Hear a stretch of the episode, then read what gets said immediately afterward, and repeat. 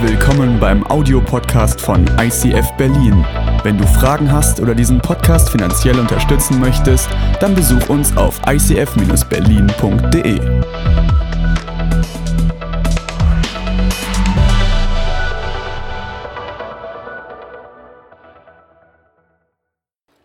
Falsche Freunde, richtige Freunde, wie kann man sie unterscheiden? Im Grunde genommen gibt es nur drei Kategorien von Menschen, nämlich Menschen, die in schwierigen Zeiten zu dir halten, Menschen, die in schwierigen Zeiten mit dir Dinge durchkämpfen und solche, die dich in schwierigen Zeiten verlassen.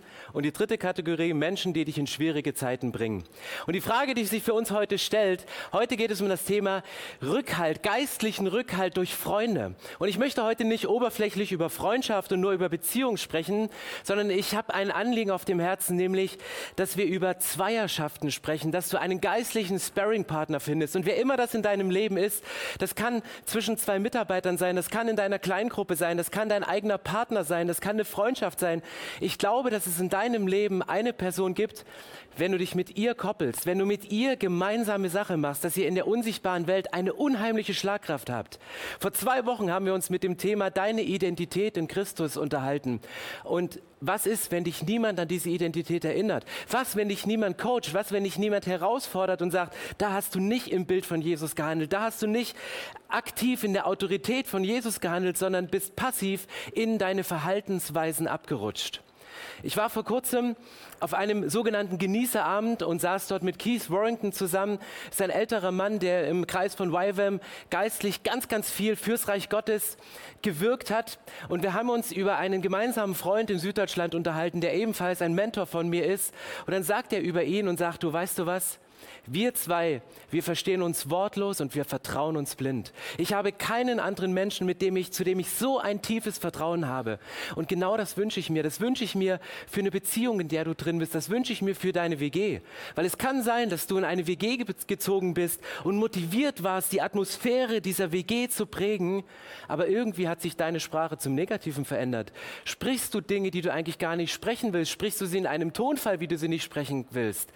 Und deswegen merke ich, Freunde sind matchentscheidend. Freunde sind machen oder brechen dich. Das ist der Unterschied zwischen Freunden. Und ich möchte hineingehen in die Bibel, um was es, was es geht, weil Jesus setzt den Wert auf Zweierschaften. Jesus sagt, ich habe was für euch vorbereitet, das ist unschlagbar in dieser Welt. Etwas, was du zu zweit schaffst, wozu du alleine nicht in der Lage bist. Und ich gehe mal rein in Lukas 10. Da schickt Jesus 70 Jünger aus. Es steht, nach diesem aber bestimmte der Herr 70 andere und sandte sie je zu zweit vor seinem Angesicht her in jede Stadt und in jeden Ort, wo er selbst hinkommen wollte. Ich möchte da schon mal einen ganz kurzen Break machen. Was macht Jesus? Jesus sagt, der Ort, wo ich hingehen möchte, den bereite ich vor, indem ich eine Zweierschaft, indem ich zwei Leute hinschicke. Und dort, wo die zwei sind, dort werde ich hingehen, dort werde ich wirken, dort bin ich präsent. Das heißt, Jesus transportiert sich selbst durch eine Zweierschaft an Orte, wo er sein möchte, an Orte, wo er wirken möchte. Und dann geht es weiter. Er aber sprach zu ihnen, die Ernte zwar ist groß, die Arbeiter aber sind wenige. Bittet nun den Herrn der Ernte, dass er Arbeiter aussende in seine Ernte. Geht hin, ich sende euch. Siehe, ich sende euch wie Lämmer mitten unter Wölfe. Tragt weder Geldbörse, noch Tasche, noch Sandalen und grüßt niemanden auf dem Weg. In welches Haus ihr aber eintretet, sprecht zuerst Friede diesem Haus. Was macht Jesus hier? Zum einen transportiert er sich selbst durch die Zweierschaft in die Orte, wo er selbst wirken möchte. Und zum anderen sagte er, ich sende euch, ich sende euch wie Lämmer mitten unter die Wölfe. Warum Lämmer mitten unter Wölfe? Lämmer sind Herdentiere und Wölfe agieren im Alleingang. Wölfe verletzen, Wölfe können zubeißen, Wölfe machen Dinge kaputt, dafür stehen sie, weil sie im Alleingang sind. Und Lämmer sind Herdentiere, sie brauchen sich, sie brauchen einen Hirten, sie hören auf die Stimme des Hirten. Und Jesus sagt, ich sende euch aus einem ganz bestimmten Grund. Es ist eine riesengroße Ernte, aber es gibt zu wenig Arbeit und das schafft ihr allein nicht. Deswegen schicke ich euch 70 Leute je zu zweit raus. Warum legt Gott, warum legt die Bibel so einen Wert auf Zweierschaft? Und ich möchte euch mit hineinnehmen in die Geschichte, weil ich, um euch deutlich zu machen, zwei Dinge. A, warum Zweierschaften so eine Kraft haben und B, warum Zweierschaften so angefochten sind. Warum Beziehungen so oft unter Beschuss stehen. Wenn du in die Bibel reinguckst, ganz am Anfang schuf Gott Adam. Und Gott gibt, er schuf die Frau. Und er gibt ihnen individuell, gibt ihnen Macht, gibt, einen, gibt ihnen einen Herrschaftsauftrag. Und dann kommt der Sündenfall und aus diesem Herrschaftsauftrag wird ein Beherrschen. Der Mann herrscht über die Frau, wir herrschen über die Natur, wir herrschen, wir beherrschen Dinge. Aber das ist nicht das, was Gott sich ursprünglich gedacht hat. Gott hat gesagt, ich schaffe euch als Individuen und ich gebe euch Macht. Aber wenn ihr euch zusammentut, dann habt ihr eine Vollmacht, dann habt ihr eine Power, dann habt ihr eine Kraft. Und mit dem Sündenfall ist wie auf einmal alles zerstört. Diese Vollmacht, diese Zweierschaft, es ist, es ist weg, es ist kraftlos geworden. Die zwei schämen sich. Sie waren vorher zusätzlich auch in einer Beziehung zu Gott. Auch das ist irgendwie mit dem Sündenfall zerbrochen in diesem Moment. Und wenn du dann in die Bibel reinguckst, ab dem Zeitpunkt sind Beziehungen sowas von, von gestört. Da hast du Kain und Abel, die Geschwister, die sich eigentlich lieben, weil sie sind ein und dasselbe Blut. Und ja, Blut ist dicker als Wasser oder Wein. Aber die zwei, die erschlagen sich gegenseitig. Sie können sich nicht gegenseitig stehen lassen und deswegen tötet der eine den anderen. Dann kommt Jakob und Esau, die Geschichte in der Bibel. Jakob und Esau, sie haben Positionsgerangelt. Wer ist der Bessere? Wer ist der Erstgeborene? Wer bekommt das Erbe? Und über diesem Erbe, über diesem Erstgeburtsrecht zerstreiten sie sich, gehen sie listige Tücken ein und die ganze Beziehung, die ganze Familie geht kaputt, weil sich diese Zweierbeziehung zerstört. Abraham und sein Neffe Lot streiten sich über Eigentum, über Besitz, über fruchtbares Land. Und Abraham ist der Großzügige und sagt, okay Lot, geh du in die saftigen Wiesen, ich nehme das schwierigere Land. Aber da zerbricht eine Beziehung zwischen Onkel und Neffe. Miriam und Mose, zwei Geschwister, die über eine Leiterschaft zerbrechen, die sich zerstreiten, weil, weil sie mit der Leiterschaft, wie sie gesetzt ist, nicht zurechtkommen. Und letzten Endes Josef und seine Brüder. Und du kannst durch die gesamte Bibel durchgehen, Beziehung, ob das zwischen Onkel und Neffe ist, ob das zwischen Geschwistern ist, ob das zwischen Paaren ist, ob Ehebruch passiert, ob Freundschaften, königliche Freundschaften zerbrechen, gesetzte Autoritäten in Frage gestellt werden. Zweierschaften sind das angefochtenste nach dem Sündenfall. Und dann kommt Jesus und setzt seine zwölf Jünger ein. Und mit dem Einsetzen der zwölf Jünger gibt er ihnen wieder den Auftrag, sagt er, ich habe alle Macht und ich gebe euch diese Macht und ich sende euch hin. Jesus schafft diese Zweierschaften nicht nur zum Wohlsein, nicht nur zum, dass man sich chillen und ausruhen kann, sondern er schafft diese Zweierschaften mit einem Sendungszweck, mit einem Sendungsbewusstsein. Gott sendet dich in diese Welt und er weiß, wen und was du brauchst, um deinen Auftrag mit der Person an deiner Seite zu füllen. Und Jesus schickt die zwölf Leute raus und stellt auf einmal fest, zwölf sind viel zu wenig. Zwölf reichen nicht. Die Ernte ist so groß. Wir müssen so viel mehr bewirken auf dieser Welt. Und dann erwählt er 70 Jünger. Und er schickt eine große Masse raus. Aber was macht er? Während er die 70, diese große, fast unüberschaubare Masse rausschickt, er reduziert es wieder auf diese Zweierschaft. Er geht wieder zurück und sagt, ich sende euch zu zweit aus. Immer zwei. Und seid euch bewusst, an die Orte, wo ihr hingeht, da werde ich hinkommen. Das sind die Orte, wo ich wirken werde. Und ich sende euch voraus. Und ihr bringt quasi meine Kultur, ihr bringt mich mit dahin. Zweierschaft, Beziehung. Warum ist sie so kraftvoll von dem, wie es die Bibel schildert? Und warum ist sie so fragil und so verletzlich von dem, was Menschen schildern? Ich möchte euch mit hineinnehmen in einen kurzen Clip von Dr. Robbie Sonderecker. Dr. Robbie Sonderecker ist ein guter Freund des ICF Movements, war einmal Pastor im ICF und er ist Doktor in klinischer Psychologie. Und lasst uns mal seinen Worten folgen, wie er darauf zurückgeht, was bereits im Mutterleibe passiert in Bezug auf unsere Beziehungen.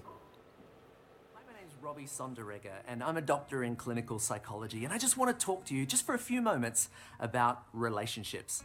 Did you know that even before you were born, you were already in relationship with your parent? Uh, your mum had a relationship with you even before she gave birth to you. Research has shown that when a mother puts her hand on her pregnant belly, a baby will often make contact with the mother's hand. There's a connection that's been established. But of course, after you were born, we need to invest in that connection so as to establish healthy attachments. Research has shown if a, if a child doesn't have a healthy attachment, if they haven't received the unconditional love and positive kindness from a parent or a caregiver, well, their brain can't develop properly. It's almost like there's holes in there. so it doesn't develop properly. And so it's important that we get this right. Because the blueprint that is established in our, in our junior years as children, well, it serves to set up uh, what we do as, as when we're adults in our, in our romantic relationships. So it's so important that we get this right. So, mums and dads, if you've got kids now, you'll want to know what can I do to establish a healthy attachment? And if you're an adult and you haven't had such a good upbringing, what can you do now to establish healthy connections with your loved ones or even your children in the years to come? So, here's three quick, simple tips. First is honor. It's a core value. It's who we are. It's not just something I read out of a self help book, you know, give flowers, pay for the dinner. No, be honoring. And not just wives should honor their husbands or children should honor their parents. No, honor goes up, it goes down. In fact, it goes all the way around, even if people are dishonoring you. Because we don't honor somebody because they're honorable. No, we honor them because we are honorable. This is our core value, this is our identity. So that's number one. Number two is go ahead and be generous. Don't just do the basics, go above and beyond. Look, you, you can give somebody a birthday gift, a Christmas gift, a wedding anniversary. You can give a gift. You can give without loving, but you cannot love without giving. If you love somebody, you just can't help yourself. You just have to give. So don't just give the basic, go above and beyond because God so loved the world that He didn't just give the basic, He gave everything. And number three, appreciation. Go ahead and be grateful because people who are grateful attract more good things in their lives to be grateful for. So if you go ahead, stop.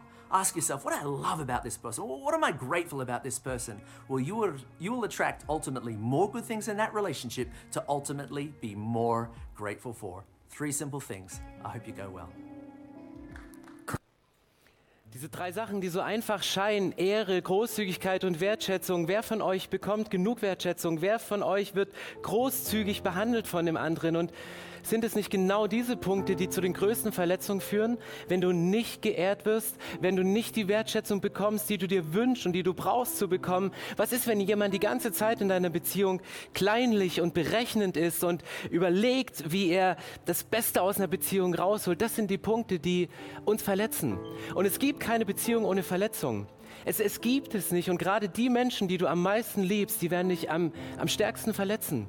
Die Menschen, denen du dich am meisten öffnest, die, am, am, die dich am intensivsten, am innigsten kennen, die du am meisten liebst, die werden dich am meisten verletzen. Und deswegen braucht es einen, braucht es Versöhnung, um die Verletzung in unserem Inneren wieder in Ordnung zu bringen.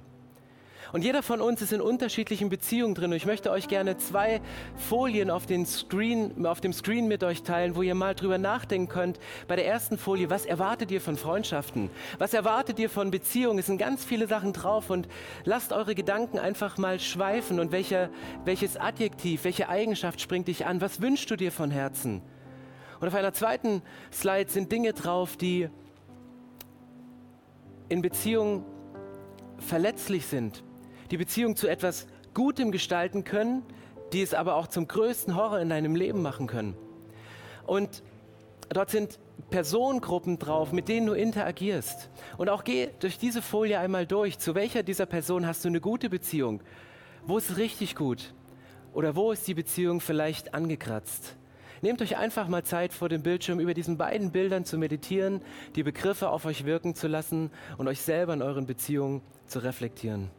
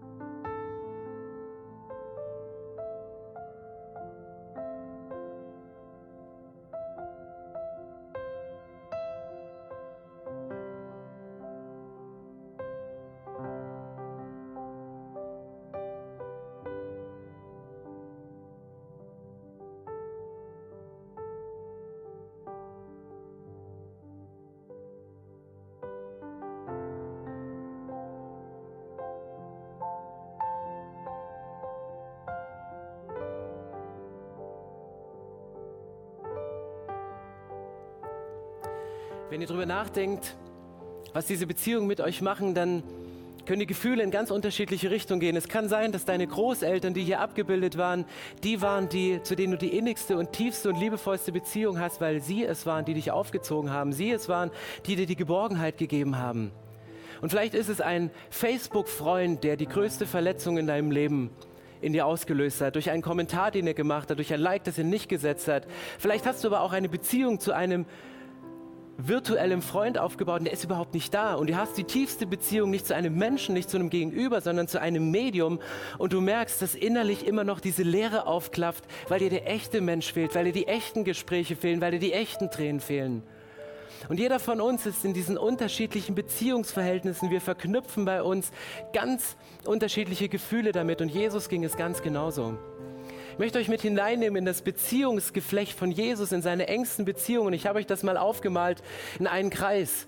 Jesus hatte verschiedene Jünger und es gab einen sogenannten inneren Kreis. Das waren Johannes, Petrus und Jakobus. Die drei, mit denen hat er besondere Gedanken geteilt. Die hat er vorher in Briefing mitgenommen. Mit ihnen war er auf dem Berg, hat mit ihnen geistliche Erkenntnisse geteilt, die er mit den anderen nicht geteilt hat. Also wirklich so the inner circle, die besten Freunde, die Small Group, die Best Buddies überhaupt. Und dann kommt der zweite Kreis und das sind die stillen Arbeiter. Und die stillen Arbeiter, das waren die Jünger, die haben immer gemacht. Das sind, by the way, die Leute, die auch in der Kirche am meisten vergessen werden. Wir haben in dieser Kirche so viel stille Arbeiter. Morgens die ersten, abends die letzten. Die sind nie laut, aber die sind immer da. Und ohne sie, die, du bemerkst sie fast nicht. Und man vergisst auch, sie zu wertschätzen in diesem Moment. Und sie sind so wichtig. Wir haben zu Hause so einen stillen Arbeiter und das ist meine Tochter Lisa die prägt Atmosphäre, die tut Dinge und sie ist still, sie macht nicht groß Gewese drum, aber dann steht ein Kuchen da, dann ist aufgeräumt, dann ist Musik an und es prägt so eine krasse Atmosphäre. Und das zu wertschätzen, das ist die Aufgabe von, von Eltern, von Vätern, von Partnern, von Freunden, von Leitern in Kirchen, die stillen Arbeiter nicht untergehen zu lassen, sondern ihnen besondere Wertschätzung zu geben. Und es gibt einen dritten Kreis und das sind die sogenannten Unbekannten. Man liest von ihnen in der Bibel und man kennt sie irgendwie nicht und dennoch sind sie Teil der Jünger. Dennoch sind sie diejenigen, die die Apostel sind, die nachdem Jesus weg war, Kirchen gegründet haben und in alle Welt rausgegangen sind. Und ja, es gibt auch einen Judas. Es gibt einen Judas in jeder Beziehung. Menschen, die im Fall von Judas vielleicht Geld veruntreuen. Das vergessen wir immer, weil der Verrat von Judas an Jesus so groß steht. Aber das hat ja auch eine Geschichte. Der Verrat war ja nicht das eine große Ereignis, sondern er verwaltete die Kasse. Es waren vorher schon verschiedene Dinge. Und es gibt auch in deiner Beziehung Menschen, die dich verletzen und vielleicht auch verraten und ein Geheimnis, was du mit ihnen geteilt hast, dort geteilt, wo es nicht war. Sie haben, die, sie haben dich verletzt, indem sie treu gebrochen haben und andere Dinge. Und die Frage ist, wie reagiert Jesus auf diese Verletzung? Wie reagiert Jesus auf einen Judas? Wie reagierst du auf einen Judas? Und das ist die Frage, die ich stellen möchte. Was macht Jesus? Jesus betet. Jesus sind Beziehungen so wichtig, dass Jesus für seine Jünger betet, dass er für Beziehung betet. Jesus sind die eigenen Beziehungen so wichtig, dass er sagt, ich gehe zum himmlischen Vater und ich bete dafür. Meine Frage an dich, betest du für deine Freunde? Betest du für Durchbrüche? Betest du, dass sie ihre Prüfung bestehen? Betest du, dass sie Erfolge haben oder bist du neidisch? Freust du dich dafür? Und wie betest du für sie? Und betest du auch für Menschen, die dir auf den Wecker gehen? Ich möchte euch mal zeigen, wie Jesus betet für seine Jünger, wie Jesus für uns Menschen betet, weil ihm Beziehungen so am Herzen liegen. Johannes 17 ist ein ganzes Gebet formuliert, wie er für seine Crew einsteht beim himmlischen Vater. Jesus betet, ich bitte dich nicht, sie aus der Welt herauszunehmen, aber ich bitte dich, sie vor dem Bösen zu bewahren. Er sagt, ich nehme dich nicht raus aus den Beziehungskonflikten, aber ich bitte dich, dass du ihr Herz bewahrst, dass du sie vor dem Bösen bewahrst. Sie gehören nicht zur Welt, so wenig wie ich zur Welt gehöre. Mach sie durch die Wahrheit zu Menschen, die dir geweiht sind. Dein Wort ist Wahrheit. Gott sagt, ich weihe diese Menschen durch mein Wort. Setz dich mit dem Wort auseinander und du bist geweiht für einen größeren Zweck. Du bist geweiht für etwas. So wie du mich in die Welt gesandt hast, habe auch ich sie in die Welt gesandt. Und für sie weihe ich mich dir, damit auch sie durch die Wahrheit dir geweiht sind. Ich bete aber nicht nur für sie, sondern auch für Menschen, die auf ihr Wort hin an mich glauben. Ich bete darum, dass sie alle eins sind. Sie in uns, so wie du, Vater, in mir bist und ich in dir bin. dann wird die Welt glauben, dass auch ihnen gegeben, damit sie eins sind. Dann wird die Welt glauben, dass du mich gesandt hast. Die Herrlichkeit, die du mir gegeben hast, habe ich nun auch ihnen gegeben, damit sie eins sind, so wie wir eins sind. Ich in ihnen und du in mir. So sollen sie zur völligen Einheit gelangen, damit die Welt erkennt, dass du mich gesandt hast und dass sie von dir geliebt sind, wie ich von dir geliebt bin. Was betet Jesus hier? Jesus hat seine zwölf Jünger vor Augen und er hat auch einen Judas vor Augen. Und er betet für den, der ihn verraten wird. Er betet für ihn. Und das ist so ein geistliches Nugget, was hier drin steckt. Jesus wünscht sich die Zweierschaft, die er zum Vater hat. Die Verbindung, dieses Vater-Sohn-Verhältnis, was, was ungetrübt ist von jeder Form von Verletzung. Das wünscht er sich zu seinen Jüngern. Und er wünscht es den Jüngern untereinander und sagt, ich, damit ihr das erlebt, untereinander zwischen Menschen, könnt ihr es mit mir erleben und ich modelliere nur das, was ich, Jesus, mit meinem Vater persönlich erlebe. Jesus modelliert eine Zweierschaft. Und er sagt, wir können es schaffen, dass wir uns ohne Worte verstehen, dass wir uns blind vertrauen können.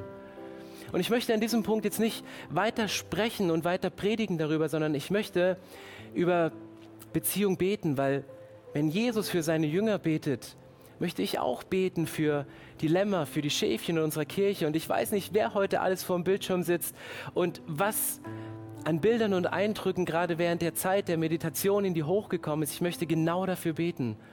Und ich möchte beten, während Anne einen Song singt. Und ich lade euch ein, jetzt vor dem Bildschirm zu beten. Nimm dir Zeit und bete für Beziehungen. Bete für die Beziehungen, die gut laufen und bedank dich bei Gott dafür, aber bitte auch, flehe auch für Beziehungen, wo keine Einheit da ist, wo Zerbruch da ist, wo diese Zweierschaft entzweit wurde und etwas zerbrochen ist und du dir wünschst, dass es wiederhergestellt ist.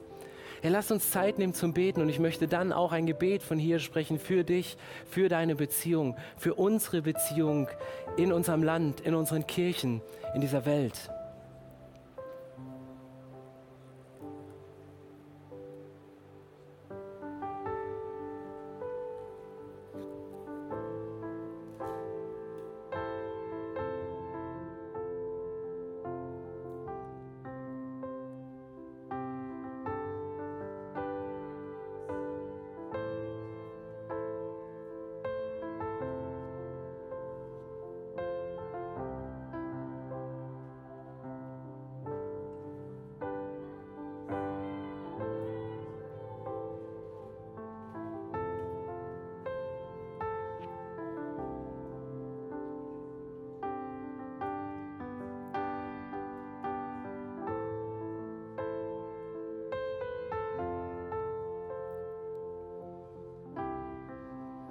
Herr Jesus, das ist mein Gebet, dass wir Siege sehen in unseren Beziehungen.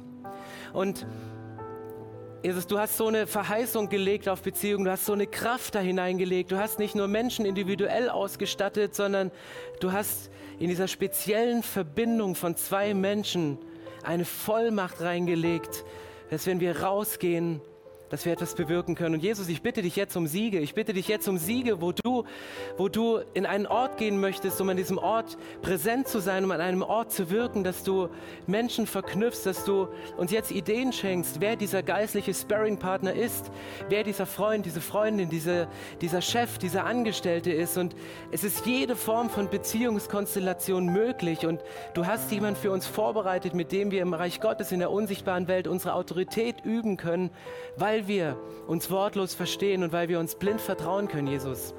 Und wir wollen diesen Sieg sehen, wenn wir dahin gehen. Aber Jesus, du weißt auch, dass Beziehungen kaputt sind. Du weißt, wie weh das tut, wenn, wenn wir uns verletzen, wenn wir uns nicht ehren, wenn wir uns nicht wertschätzen, wenn wir nicht großzügig sind in Bezug auf unsere Fehler und Dinge vorhalten, statt zu vergeben. Und Jesus, ich bitte ich einfach, dass du zu uns sprichst jetzt, dass, dass du uns die Dinge zeigst, die in uns Verletzungen ausgelöst haben und durch die wir bei anderen Verletzungen ausgelöst haben.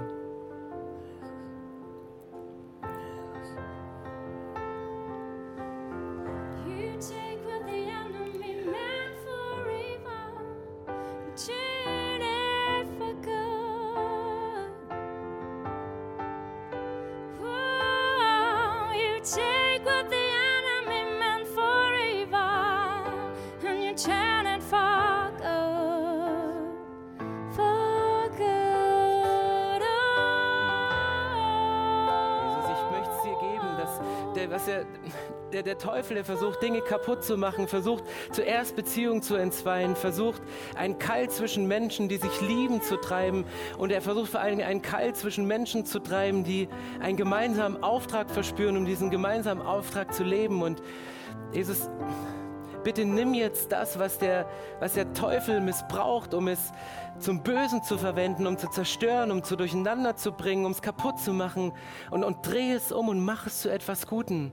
Gott, ich bete, dass die Tränen, die letzte Woche bei dem Ehestreit geflossen sind, dass du diese Tränen zu Freudentränen machst, dass die Oberflächlichkeit, mit der dieser Satz gesagt worden ist, dass du diesen Satz in eine tiefe Beziehung verwandelst und dass dass diese WG-Partner, die kurz davor sind, auszuziehen, weil Worte gefallen sind, dass sie sich versöhnen und dass sie eine geistliche Gemeinschaft bilden und eine Kraft haben, mit der sie ihr Umfeld, ihr ganzes Haus, ihren ganzen Stadtteil verändern.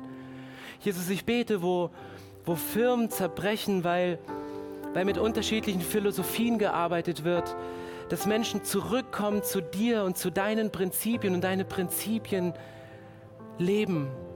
Gott, ich bitte dich für den einen Geschäftsmann, der mir das anvertraut hat und sagt, unsere Firma läuft super, aber mein Partner, mit dem ich dieses Geschäft leite, wir haben die größten Herausforderungen. Gott, ich bete, dass, dass dieses, dieses Geschäft, was gegründet wurde, um dein Reich zu supporten, um dein Reich voranzubringen, dass du dieses Business im Kern, nämlich in der Partnerschaft der beiden Chefs, in Ordnung bringst.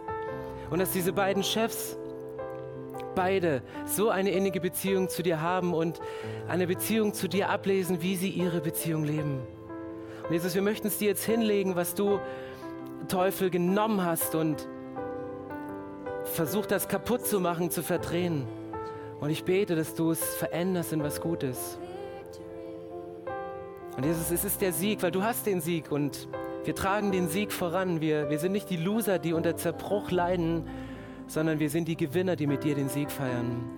Jesus, ich danke dir, dass du für uns jetzt betest. Ich danke dir, dass du für mich betest, dass du Johannes 17 nicht abgeschlossen hast, wenn ich die Bibel zuschlage, sondern dass du, Jesus, weiter betest im Himmel und du, Heiliger Geist, mit unaussprechlichen Seufzern eintrittst für uns, damit unsere Beziehungen gelingen und das kleinste Zellen von Gemeinschaften eine Kraft entwickeln, um diese Welt zu verändern. Jesus, ich danke dir, dass du da bist und Jesus, ich danke dir, dass du ein Interesse hast an mir hast, dass du ein Interesse an uns hast und dass du ein Interesse an Beziehungen hast. Jesus, ich bete es in deinem Namen. Deinem Namen, Jesus. Amen. Ich glaube, dass es ein ganz, ganz tiefer geistlicher Kampf ist, aber diesen geistlichen Kampf, den musst du nicht alleine kämpfen. Diesen geistlichen Kampf, den kannst du gar nicht alleine kämpfen. Und ich möchte schließen mit einer Frage, nämlich, wie kommst du persönlich in den inneren Kreis von Jesus? Wie schaffst du es, in diesen Inner Circle von Jesus zu kommen? Und den besten Weg, den hat Jesus vorgelebt. Jesus ist auf diese Erde gekommen und hat gesagt, ich bin gekommen, um Versöhnung zu bringen. Ich bin gekommen, um Frieden zu stiften zwischen Menschen. Ich bin gekommen, um das, was ich zwischen meinem Vater und mir erlebt habe, das das, das möchte ich euch anvertrauen.